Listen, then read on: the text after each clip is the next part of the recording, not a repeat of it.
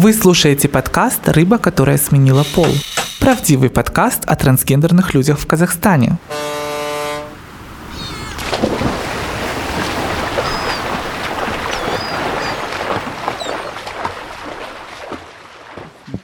Здравствуйте, дорогие слушатели! Как мы по вам скучали, как мы хотели скорее к вам вернуться и продолжить наши прекрасные подкасты, которые мы делаем для вас. И мы возвращаемся после э, ковидных каникул, начинаем новый осенний сезон. У нас будут очень-очень интересные гости. У нас сегодня в гостях кто, вы не поверите, сама Милания Хотела бы я сказать Трамп, но она лучше. Прекрасная Милания, трансгендерная девушка из Казахстана, которая сегодня а, поговорит с нами об очень-очень наверное, на мой взгляд, важной и волнующей теме. А, сегодня мы поговорим о а, ВИЧ-положительном статусе, о ВИЧ-положительных людях. И я хочу выразить огромную благодарность Милане за то, что она открыто смело говорит об, об этой теме, во-первых. А, да, я присоединяюсь, и действительно в Казахстане до сих пор, наверное, тема а, ВИЧ немножко такая табуированная, да, а вот, и а если мы говорим уже о транслюдях и ВИЧ, то, к сожалению, даже в самой там среде, например, ВИЧ сервисной, да, очень много каких-то предрассудков, очень много непонимания. Наверное, мы уже дадим слово нашей гости, пусть она представится немножко, скажет о себе. Я только рада. Да. Милания, вам слово. Добрый день, Виктория. Добрый день, Тимофей. Здравствуйте, дорогие слушатели. Меня зовут Милания, мне 24 года. Я трансгендерная девушка с ВИЧ положительным статусом. Живу уже с этим статусом год. А, хотела бы сказать то, что а, люди, которые живут с ВИЧ-положительным статусом, они не жертвы. Это такие же пациенты, как и обычные люди. И не надо бояться этой болезни. Надо э, говорить, чтобы люди понимали, что это болезнь. И чтобы люди не боялись чтобы не было никакой дискриминации. А, ну вот ты, Милания, говоришь уже так, знаешь, не просто как там ты вот представляешься, я трансгендерная девушка, там, с ВИЧ-положительным статусом, но ты говоришь как активистка, понимаешь, программы там сразу, все дела. Но, наверное, как бы не, не сразу, да, у тебя такая была позиция, то есть хотелось бы немножко узнать о, о вот этом пути, который ты прошла, да, от момента, как ты э, узнала о своем статусе, как бы что ты тогда чувствовала, или ты сразу как бы, ну, была, так скажем, э, подготовленная, да, информированная. Навер... Наверняка же такого не было, да? Сначала, скорее всего, был какой-то шок, там размышления, как дальше жить. Вот немножко хотелось бы, чтобы мы к тому времени вернулись, и ты рассказала, как бы. Да. А, в 2020 году а, мой друг, также активист по ВИЧ-программе, он а, передал мне тесты слюновые и, и он передал мне два теста, и вечером после работы я пришла и проверила. А, ждала около 20 минут и смотрю то, что на этом тесте две полоски. Я была очень сильно ошарашена и не понимала, что это происходит. Решила сделать второй тест. Я около часа не пила, не кушала, даже слюну не глотала. А, попробовала Второй тест, второй тест также показал мне две полоски положительно. И, как бы сказать, для меня это был сильный шок и недопонимание, что это, как это, что будет со мной. Я забросила. Я не стала дальше идти в больницу, проверяться, лечиться, ничего не стала делать. В июне месяца 2020 года. Я уже пошла в больницу, спид-центр города Алматы, сдала кровь на анализ. И через неделю мне сказали, то, что у меня ВИЧ. Я была очень сильно расстроена, и я не понимала, я не знала, что мне делать. Меня завели в кабинку, врачи вокруг меня стали и начали рассказывать, что да как, что надо лечиться, что если я не буду лечиться, это уже наказуемое. И я подписала документы там на то, что я буду лечиться, но я не лечилась. Я уехала домой, рассказала своему любимому человеку. Он очень много-много думал, и я очень его сильно люблю и благодарна то, что он меня не бросил и не отверг. А, я поехала в больницу, и мне назначили препараты. Я пропила курс месячный, и из-за этих препаратов а, мне было настолько плохо, то, что мой организм не принимал эти препараты. И в итоге э, я также опять забросила больницу, препараты, лечение и стала копаться в интернете. Я стала диссиденткой. Я не верила про ВИЧ. Я говорила, что это вранье, то, что э, таблетки нас убивают, таких людей, как трансгендерных, там, ЛГБТ. Э, то, что как бы очистка людей на Земле таким образом. Я вот это вот верила. По истечении года э, у меня была очень сильная, сильная аллергия по всему телу, кожная. Потом у меня появились другие симптомы. Ночное потоотделение сильное. Тоже не обратила на это внимания. Потеря веса. Я за два месяца потеряла 6 килограммов. Стала очень сильно худой. И в третий вот, симптом, который у меня уже появился, последний симптом, это постоянно сыпь. Постоянно сыпь, сыпь. И зашла также опять в интернет, начала читать симптомы ВИЧ.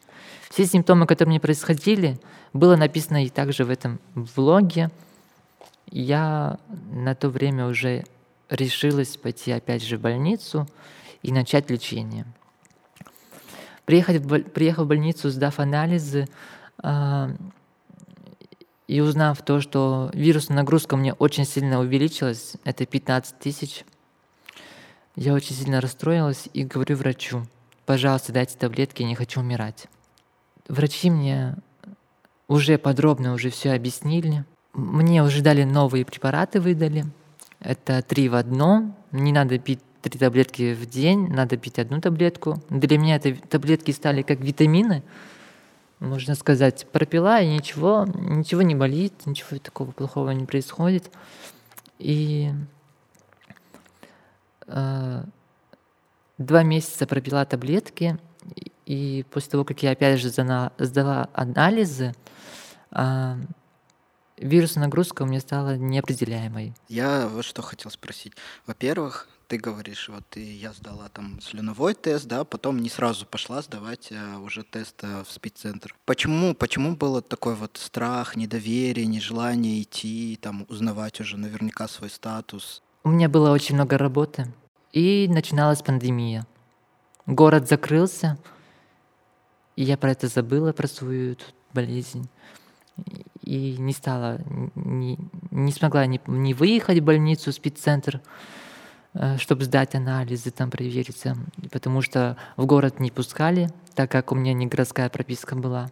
Потом проблемы с семьей были, а, из-за того, что я трансгендерная девушка, меня никто не понимал. Прости, можно перебью? Ты говоришь, в город не пускали, а в области, получается, нельзя было, нет возможности, да, сдать тест? Спеццентр там нет уже. Во время пандемии у меня было очень много-много проблем в личной жизни, в семейной там жизни, и мне было не до этого. Знаете, я, я, я вам скажу так, я не знала, что такое ВИЧ, можно сказать. Я не была информирована, что будет, когда заболеешь этой болезнью. А, не была информирована, я не знала. Не знала, что это страшно. я не знала. Я думала, то, что это обычная там лихорадка будет или что-то такое вроде.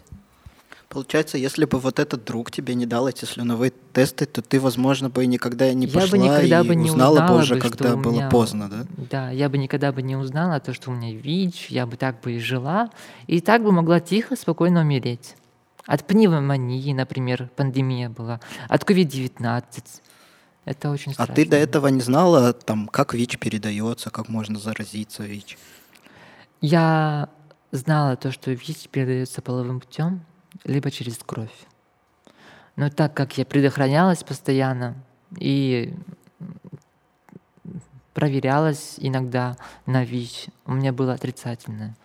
Но меня вот, если честно, еще шокировал такой момент, когда вот ты рассказывала про то, как когда ты сдала тест, да, и тебе сказали, что положительно уже в спеццентре, что завели в комнату, да, что там толпа э, собралась э, врачей, и как бы, и они не успокаивали, да, там они не пытались как-то объяснить, и они давили то, что там это уголовно наказуемо, все это же ужасно. Ну, я вот пытаюсь себе представить такой ситуации, сложно, конечно, но, наверное, первое, что мне хотелось, это, например, поговорить с психологом, да, потому что это же, ну, как бы, это все равно, да, действительно, ВИЧ это тоже такое же заболевание, как и все остальные, но с ним связано столько стигмы, с ним связано столько, как бы, всего, и врачи спеццентра, наверное, первые, кто должны это понимать и предлагать именно помощь какую-то, то есть это, ну, это шокирует, если честно. Ну, я вам скажу так. А, Из всех врачей психолог был. Я бы сказала так, то, что этому психологу нужен еще один психолог, чтобы ее лечил. Она выглядит так непонятно. Она объясняла, как будто бы она пьяная, можно сказать, неадекватная. Она мне говорила, Милания, да что ты, надо лечиться. Я ее не понимала, она как ребенок себя вела. И благодаря этим врачам я также не верила в эту болезнь. Мне было страшно. Они меня как бы давят на меня, чтобы я принимала таблетки. Принимая таблетки, мне плохо от этих таблеток, и я не понимала. И я забросила так. То есть, получается, никакой поддержки, помощи ты в спеццентре не я получишь? скажу так, то, что э, в то время, когда врачи мне сказали, что у меня ВИЧ, наши врачи в спеццентре, они не могут предоставить нормальную информацию, чтобы проинформировать пациента, чтобы донести до пациента, что надо ему лечиться, что это, что это болезнь. Я согласна. Вот это вот то, что ты говоришь, это психологическое, эмоциональное давление на человека, который находится в шоке, в стрессе, а, учитывая, что а, про ВИЧ а, в нашей стране, да и в многих странах очень много мифов ходит, стереотипов и вообще отсутствие какой-либо доступной, открытой информации. И в связи с этим еще и на тебя начинают давить, начинают тебе угрожать и заставлять. То есть, ну, я даже не могу представить состояние, в котором ты находилась, потому что у меня бы, наверное, началась агрессия. Я бы, вот ставя себя на твое место, я бы, наверное, очень сильно агрессировала. Я бы, наверное, во-первых, попыталась оттуда уйти, потому что, ну, Да, возвращаться помощи- туда бы уже не захотелось. Возвращаться я туда точно не захотела. Скажи, вот, а, ну, как бы, тебе же все равно постоянно, да, приходится, я так понимаю, в, в спеццентр ходить, да, за лечением, за лекарствами. Изменилась ли как-то вообще ситуация, я не знаю, с тех пор, с- благодаря твоему отношению, то, что ты уже стала более подкована, там больше информации знаешь, можешь уже, если что, там сама как-то на них э, это, На место поставить. на место, да, их поставить, как бы. Получается, это каждый раз какая-то борьба, Я, когда пришла уже и решила, что буду лечиться, а, у меня был новый врач. И образованная женщина, врач. И с ней было очень приятно разговаривать. Она хорошо преподнесла мне информацию, то, что я должна лечиться. Она преподнесла мне... а- а- Она прописала мне таблетки, которые не так вредны и нет таких сильных побочных действий. Ты а, при своем трансгендерном переходе принимала гормональную терапию? Принимаешь? И если да, то говорила ли ты об этом своему врачу и как это может совмещаться с твоей, а, например, АРТ-терапией, которую ты сейчас принимаешь? Я скажу так. Я принимала гормонотерапию, Я говорила с врачам в спид-центре то, что я трансгендерная девушка, я принимаю гормонотерапию, и повлияет, повлияет ли а, АРТ, будут ли они негативно влиять а, да, на мое здоровье, и можно ли совмещать эти препараты. А, скажу так, а, в спид-центре врачи нормально ко мне отнеслись, то, что я трансгендерная девушка, до того, как я еще не меняла документы. Они... Я попросила их называть меня Меланией, они назвали меня Меланией. Они понимали, а, были добродушны. Врачи мне сказали что гормонотерапия и а, а, АРТ никак не сможет плохо повлиять, а, так как а, а, все совместимо как бы. Ну, э, вообще, ты кому-то говорила о своем, например, ВИЧ-положительном статусе и о своей трансгендерности, ну, за все это время? И что было страшнее, сказать о том, кто ты есть, или о том, какой у тебя статус, то есть положительный? Да, или как бы ты не видишь я разницы не вижу. в этом, или для тебя это не важно? Разницы я не вижу. И так, и так очень страшно говорить, потому что людей, которых ты любишь, и когда, если ты начнешь говорить, что вот я трансгендерная девушка, я с ВИЧ-положительным статусом, то также не все люди информированы, что это такое. И они могут просто отвернуться и избегать тебя. А потом уже говорить другим, и другие также будут избегать меня. И это страшно, потому что э, возможно такое то, что все будут бояться меня, и я боюсь насилия с их стороны. Потому что каждый будет говорить о своем мнении. Мнение будет, например, э, например, если я живу в поселке, то узнает одна, узнает весь поселок. Потом не смогут меня не впускать ни в автобус, ни в магазин. Все будут бояться меня. То, что дети станут такими же трансгендерными людьми, как ты, либо ты сможешь заразить ВИЧ – Потому что люди не информированы, и они, они не понимают, какими путями передается ВИЧ. Согласна, абсолютно. То есть вот это как раз-таки вот те мифы э, волшебные, которые ходят у нас в обществе, да и в сообществе. Но я хотел как бы немножко вернуться к семье, да, вот ты говоришь, что семья это не очень, да, там тебя принимает, не понимает. А, а, открывалась ли ты а, перед семьей, говорила ли ты им свой статус и немножко вообще поговорить, да, об отношении в семье, как бы что, почему они не принимают, в чем как бы сложности, как, как ты с ними общаешься? До 18 лет я себе пообещала то, что как мне исполнится 18 лет, я начну переход так как я уже буду э, совершеннолетняя, ни от кого не буду нуждаться. И зарабатывала деньги э, и начала покупать гормоны. Гормоны я нашла в интернете, какие нужно пить. И без эндокринолога я принимала эти таблетки. Проходит год, я очень сильно меняюсь. Растут волосы, лицо становится нежным. А, и моя семья это замечает, как бы, и мои родственники начинают дискриминировать, начинают бить, избивать меня, то, что я веду себя как голубой.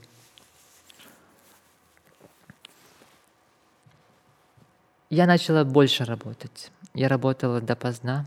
Я вставала утром в 7 часов и шла на работу. Работала до двух часов ночи. Приходила домой, пока все спят. Быстренько покушаю, пойду тоже спать. Так же и так постоянно происходило, происходило то, что я не находилась дома, а находилась постоянно на работе. Прошел еще один год, я стала намного-много, очень сильно изменилась. Мои родственники вслед мне кричат то, что у меня накачанные губы, у меня накачанная попа, у меня накачанная грудь. была травля, очень сильная травля, соседи. Во время пандемии меня избили, мои же родственники а, хотели изнасиловать. Мне было очень сильно больно. Я не знала, куда мне можно обратиться. Меня хотели убить. И написала в сообщество. Мне помогли. Мне нашли в городе место, где я могу переночевать, остаться. Но во время пандемии город также был закрыт. Я пошла на блокпост, умоляла и говорила полицейским то, что меня хотят убить, и мне нужно в город. Проверив мои документы на блокпосте, полицейские засмеялись, типа, ты что, транс, что ли? Давай, иди отсюда, а то сейчас наряд вызови, на 15 штук закроем тебя. Мне было очень сильно страшно, я до, я до трех часов ночи там простояла, умоляла, плакала, плакала. И я сдалась. Я позвонила маме, сказала, мам, можно у твоей подружки переночевать? Она а, позвонила ей три часа ночи, ее подруга меня приняла. Пожив там два дня, я боялась за свою жизнь, так, так как в одном поселке мои родственники, и я нахожусь и боялась за свою жизнь, то, что меня могут найти, убить, что-то сделать со мной. И утром встала, шел сильный дождь, весна. Я пробралась в горы, и через горы я с 10 часов до 6 вечера я пешком шла до города, чтобы спасти свою жизнь от своих родственников. У меня это получилось, было трудно, тяжело, были суицидальные мысли, всякие-всякие. У меня с собой был цианид, который я могла в любое время принять и просто закончить свою жизнь. Но, не знаю, кто-то давал свыше мне вот силы, уверенность в себе. И то, что э, у меня есть друзья, сообщество, любимый человек, которые мне смогут помочь. И так я выбралась в город. Больше я с ними не общалась, но я маме говорила, уже призналась, то, что я вот трансгендерная девушка, пойми меня, я чувствую себя девочкой, я хочу быть девушкой, у меня есть парень, у меня есть любовь, у меня есть друзья. И моя мама не понимала, думала то, что э, в меня бес вселился, то, что меня надо лечить, там, не знаю, иди в мечеть, там будут на тебя читать, и все это пройдет. Это не так. Это не так. Я маме объяснила, я на маму очень сильно обиделась. Я с ней не общалась около трех месяцев, наверное, не общалась. И потом мне маме сказала, мам, принимаешь, принимай, такой, какая я есть. Она меня приняла, сказав то, что живи, как тебе хочется, как тебе душе угодно. Главное, живи, будь живой. И я сказала маме, пообещала то, что я приезжать, наверное, не буду, потому что я боюсь за свою жизнь. Давай лучше будем общаться в городе, приезжать, встречаться, общаться по телефону, но приезжать туда я не буду. А, про свой ВИЧ-статус я не говорила родным, родственникам, маме. А, так как они также не информированы, они не поймут меня. Я не стала говорить. Совершенно с тобой согласна о том, что иногда, например, людям, которые не информированы и не знают, иногда лучше, конечно, не говорить, потому что это может привести к более печальным последствиям. Это ужасно, это страшно, но Я могу сказать, что когда такие истории происходят не единожды и очень-очень часто, ну, это говорит о многом, наверное. Ну, как бы тут первый вопрос, который, наверное, у каждого адекватного человека возникнет, почему эти люди, которые тебя избивали, которые тебе грозили, э, что тебя убьют, э, хотели изнасиловать, почему они до сих пор на свободе? Как бы у меня такой вопрос первый, почему они не сидят? Я понимаю, что они родственники, и сложно там, да, на родственников как-то там заявить в полицию, но как бы это же опа- а, ну, опасные люди. Почему они не сидят? Я очень сильно хотела, чтобы как бы они были наказаны, сели в тюрьму, не знаю, оплатили штраф.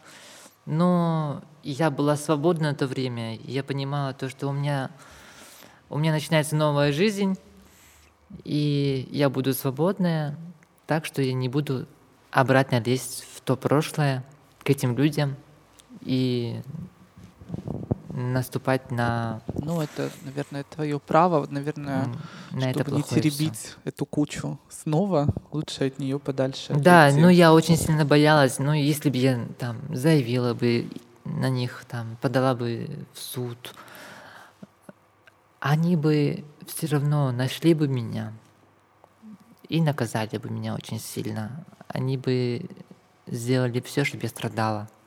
То есть э, ты, получается, не веришь, что полиция, суд тебе как-то могут в этом помочь? Нет. Ты что? Никто не сможет мне помочь. Даже полиция. Полиция сделает так, что я буду виноватой. И меня будут судить. Знаю такие случаи, я с тобой полностью согласна. Насколько ты получила или не получила поддержку в транссообществе, когда узнала о своем ВИЧ-положительном статусе? Да, и я получила от них поддержку. Никто от меня не отказался со мной дружить. И они мне помогают жить дальше. И... Ну, на самом деле, а, например, я тебя прекрасно понимаю. Вот, например, мой близкий круг, например, людей из транссообщества, да, они тоже э, в большей части очень сильно информированы касательно вопросов ФИЧ. Как бы у них нет такого я не знаю, какого-то предвзятого отношения, да, и вообще нет какой-то стигмы по отношению к этим людям. А, но это люди, которые такие, вот как ты говоришь, действительно какие-то, вот не знаю, более в активистском сообществе. Да? Если мы говорим о людях, которые уже немножко дальше от активистского сообщества и больше, так вот, наверное, а, с такой бытовой точки зрения на все это смотрят, конечно, очень много тоже есть э, э, такой вот наверное, неточная информация, которой они обладают, но какой-то вот они более-менее там обладают. Но тоже не все а, могут знать свой статус, не все сдают тест на ВИЧ, потому что сами э, сами оценивают свои риски как бы и считают, что они безопасные. Ну, я хотел бы еще парочку вопросов да. задать. Мешает ли твой ВИЧ-статус твоему, например, трансгендерному переходу? может ли вообще он помешать, да, если там, ну, я так понимаю, у тебя уже трансгендерный переход, ну, более или менее завершен, да, ну, ты сама как бы расскажи, на каком ты там этапе, а, вот, но насколько может там ВИЧ положительный статус помешать или там, я не знаю, замедлить переход, или это тоже все-таки мифы какие-то, и на самом деле как бы он особо роли для перехода не играет. А если играет, то в чем? Чем это может помешать? По мне, э, вот мне в дальнейшем предстоит операция, и страшно то, что врачи, хирурги смогут мне отказать, то, что мы не будем тебя оперировать, у тебя ВИЧ. Такое уже было где-то, я где-то читала, такое было, и хотелось бы, чтобы такого не было в моей как бы дальнейшей практике жизни. Ну а вообще в целом наличие статуса как-то меняет твою жизнь? Меняет ли какие-то твои привычки? Или вот ты как бы, кроме того, что ты пьешь одну витаминку с утра, ничего не происходит. Ты живешь так же абсолютно никак, не меняя там твой уклад. Кроме того, что приходится активисткой становиться. Я начала пить препараты, э, я начала держать диету, начала заниматься спортом, начала много-много двигаться, пить побольше чая, пить побольше воды, никакой химии, там, например, как Кока-Кола, которая тоже губит наше здоровье. И Все те вещи, которые стоило бы и как бы в любом случае делать, да? да, ну и я стала больше любить себя, свое тело, свое здоровье. Я пока только позитивные и плюсовые качества вижу в этом, если честно. То есть, Знаете, в Казахстане э, я скажу про негативный статус. Что может произойти, если, например, твой работодатель узнает, что у тебя ВИЧ-статус, тебя могут уволить, ты останешься без работы, например. А, ты не сможешь усыновлять детей. да, я полностью с тобой согласна. Это просто очень печально. А, у тебя какой-то вопрос еще был? Эм, нет, я думаю, что мы и так уже нашу гостью долго мучаем. Единственное, наверное, хотелось бы... ам, есть, есть транслюди, которые, возможно, сейчас там, ну, в ближайшее, в ближайшее время вот узнали или узнают о своем ВИЧ-положительном статусе. И, а, ну, возможно, ты помогла им какие-то, я не знаю, там, дать советы, как себя вести, какие-то слова поддержки. Что бы ты хотела таким людям сказать, вспоминая да, тот путь, который ты уже прошла? Вот. Что им, может быть, стоит сейчас сделать в первую очередь? Куда обратиться? Если вы узнаете про свой ВИЧ-статус, если он у вас окажется положительным, не надо бояться. Надо идти в больницу, сдавать полные анализы. Надо узнавать свою вирусную нагрузку и начать уже принимать АРВ-терапию. Это обязательно. Ничего страшного в этом нету, если вы будете принимать АРВ-терапию. Люди, которые принимают АРВ-терапию, они живут до старости лет. Но если вы не будете принимать АРВ-терапию, не будете лечиться, то вы проживете очень мало. И вы не, поз- не познаете вс- всю сущ, ж- сущ нашей жизни своей. Не надо ничего бояться. Если кто-то узнает о своем статусе, обращайтесь в сообщество, вам дадут мои номера телефонов, там почту. Я с радостью свяжусь с вами, встречусь с вами и скажу, объясню, поддержу. Все будет у вас хорошо, не переживайте. Не бойтесь этого. И не бойтесь дискриминации. Надо э, всю дискриминацию, не знаю, разрубить топором и идти дальше вперед. Мы люди, мы развитые люди. У нас развитый ум, мы не животные. Мы не животные. Мы должны любить друг друга, понимать друг друга. Золотые слова. Я думаю, что можно делать какой-то фонд, ам, фонд бесценных советов, и я думаю, что важно этому следовать. Не только люди, например, из трансгендерного сообщества следовали всему тому, что говорит Мелания, но и в принципе давайте бороться с э, навязанной нам, нам какой-то стигмой и мифами. Давайте просто каждый будет знать свой статус. Я думаю, что на этом будем заканчивать наш выпуск. Да, думаю, что можно заканчивать. Да, большое, большое огромное спасибо Милании за то, что поделилась своим опытом, своей непростой, да, во многих аспектах эм, ситуацией. Вот, это очень, очень ценно, очень ценно и для транслюдей, и для, в- в общем, общества. Да, огромное спасибо тебе, что ты сегодня пришла к нам. Большое спасибо и вам за приглашение. Это было очень приятное время. Я желаю всем нашим слушателям здоровья и всего того, что мы пожелали вам сегодня. И увидимся с вами совсем скоро.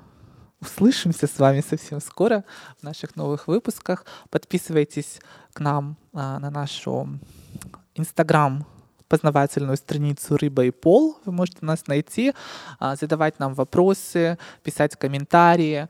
А, Это будет очень здорово. А, Если у вас есть возможность связаться с нами через нашу почту рыба и пол собака gmail.com, то мы с радостью, с радостью поможем вам, если у вас будут сложности.